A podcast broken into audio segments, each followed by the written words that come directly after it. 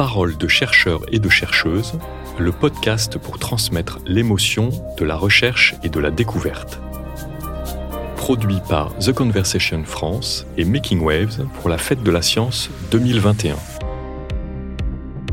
Un événement organisé par le ministère de l'Enseignement supérieur, de la Recherche et de l'Innovation. Bonjour et bienvenue dans le podcast Paroles de chercheurs. Le lien entre la recherche et les émotions ne date pas d'hier. La preuve avec les notes laissées dans certains carnets par des archéologues du 19e siècle lors de leurs expéditions pour découvrir des monuments de l'Égypte antique. Ces carnets, Philippe Mintro les connaît bien. Il est enseignant-chercheur à l'Université de Poitiers et spécialiste en égyptologie. Il étudie notamment les collections présentes dans les musées. Ça peut aller de la toute petite amulette en faïence au grand cercueil en bois peint avec de merveilleuses couleurs, en passant par des statues, des stèles en bois ou encore des momies.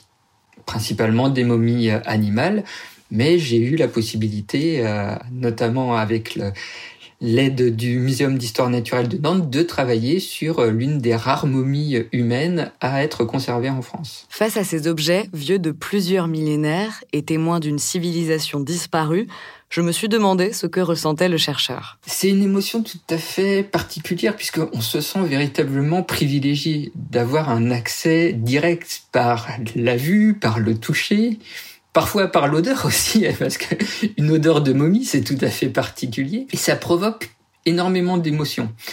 Des émotions qui sont très très importantes dans la vie de chercheur, puisque on découvre toujours de nouvelles choses par une inscription qu'on n'avait pas réussi à déchiffrer, par une comparaison avec d'autres objets que l'on n'avait pas encore saisis.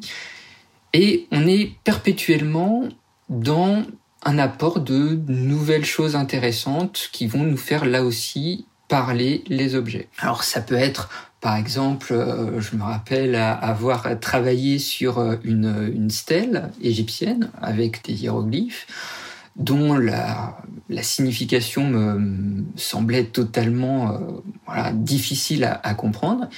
Et puis, en nettoyant la stèle, en faisant apparaître euh, voilà des, des, caractères qui se trouvaient donc sous une couche de poussière véritablement conséquente, et eh bien là, le texte est apparu beaucoup plus clairement avec le nom du propriétaire euh, que l'on peut ainsi faire revivre et euh, entre guillemets perpétuer la mémoire à travers notre notre travail. Philippe Mintro a passé beaucoup de temps à étudier les collections égyptiennes du musée d'Aubray à Nantes il a vite réalisé que la plupart de ces objets avaient été rapportés en France pendant la première moitié du 19e siècle par un certain Frédéric Caillot. J'ai vu qu'il avait été un, voyageur, un collectionneur, et qu'il avait par la suite totalement abandonné l'égyptologie puisqu'il était devenu directeur du Muséum d'histoire naturelle de Nantes.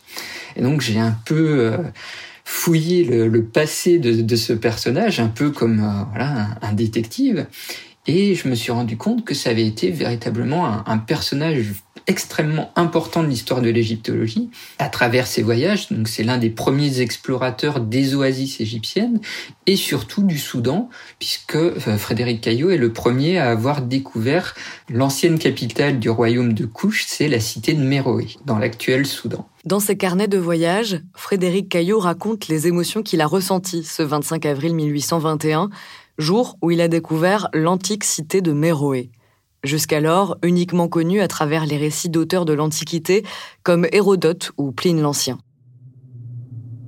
Mon guide me prévint bientôt que nous allions voir les Tarabiles, qu'on se peigne la joie que j'éprouvais en découvrant les sommets d'une foule de pyramides dont les rayons du soleil peu élevés encore sur l'horizon doraient majestueusement les cimes. Jamais non, jamais, jour plus heureux n'avait lui pour moi. Combien j'allais être vengé des intrigues de cet autre voyageur qui m'avait suscité tant d'entraves et qui, demeuré dans la province des Chéquiers, dissertait en ce moment à perte de vue pour démontrer que Méroé était au mont Barcal. Je pressais mon dromadaire. J'aurais voulu qu'il franchît avec la rapidité du trait les trois lieues qui me séparaient encore des ruines de l'antique capitale de l'Éthiopie. Enfin j'y arrivais. Mon premier soin fut de gravir sur une éminence pour embrasser d'un coup d'œil l'ensemble des pyramides. J'y restais immobile de plaisir et d'admiration à la vue de ce spectacle imposant. J'allais ensuite monter sur le plus élevé de ces monuments. Là, voulant payer un faible tribut d'hommage au géographe illustre dont le génie avait guidé mes pas, je gravais sur la pierre le nom de Danville. Promenant de nouveau mes regards autour de moi, je découvris dans l'ouest un second groupe.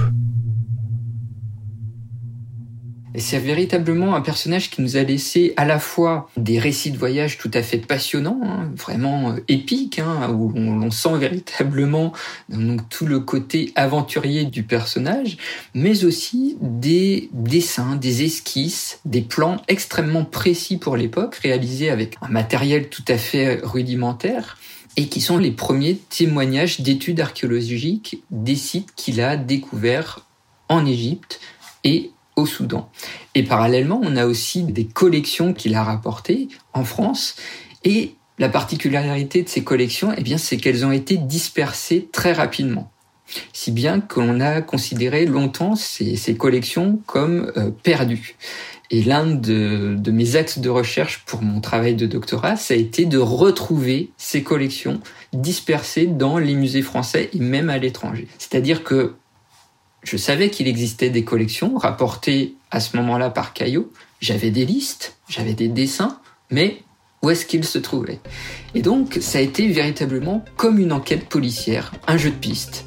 Retrouver les objets disparus. J'avais des descriptions, j'avais des mesures, parfois j'avais des numéros d'inventaire, et comme ça, j'ai pu en retrouver un certain nombre aujourd'hui dispersés au musée du Louvre, à la Bibliothèque nationale et dans plein de musées régionaux.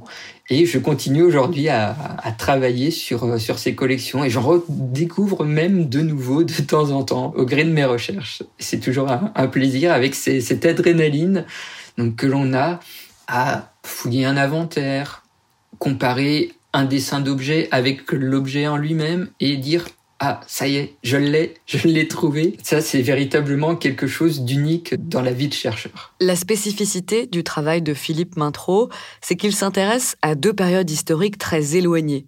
Vous venez de l'entendre, il fait des recherches sur l'histoire des voyageurs, des premiers archéologues au XIXe siècle, et sur les collections qu'ils ont rapportées, mais il s'intéresse aussi à l'Antiquité égyptienne en tant que telle, à travers les objets qui nous sont parvenus. Faut pas oublier que derrière les objets, il y a des personnes. Ça peut être l'artisan qui l'a fabriqué, ou bien le personnage auquel il est destiné.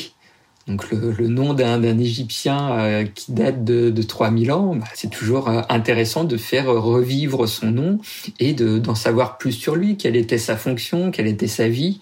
C'est toujours euh, passionnant à faire revivre. Qu'il travaille sur une période historique ou l'autre, Philippe Mintro est toujours animé par le même objectif, celui de mettre en lumière ces vies oubliées par l'histoire. Ça me provoque beaucoup d'émotions à moi aussi, parce que c'est un peu une une espèce de, fenêtre ouverte sur le passé. C'est presque retour vers le futur, mais version euh, scientifique et finalement cartésienne. C'est faire revivre des histoires à travers ces objets et surtout les faire partager aux autres à travers des expositions, des articles, des livres. Les faire partager aux autres, cela passe aussi par l'enseignement. Une partie du métier de chercheur qui à l'origine terrifiait Philippe Mintro avec son caractère plutôt timide. Mais finalement, son premier cours a été une révélation, car partager sa passion avec les étudiants fait naître de nouvelles émotions. Depuis que je suis en CP, je veux faire le métier d'égyptologue. Alors certains diront que c'était une, lubie, une folie douce, mais j'ai toujours tenu bon et j'ai toujours voulu faire ça. Le chemin a été long, périlleux, mais j'y suis quand même arrivé et... Euh, j'ai véritablement la, chance de, pouvoir faire un métier que j'aime. Philippe Mintro n'a pas encore eu la chance d'aller visiter le site de Méroé au Soudan.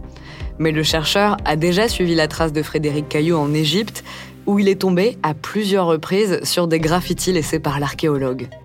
Le parcours des deux hommes devrait continuer de se croiser. Philippe Mintro prépare en ce moment la publication des collections égyptiennes du musée d'Aubray de Nantes pour que tous ces objets soient restaurés et exposés au grand public.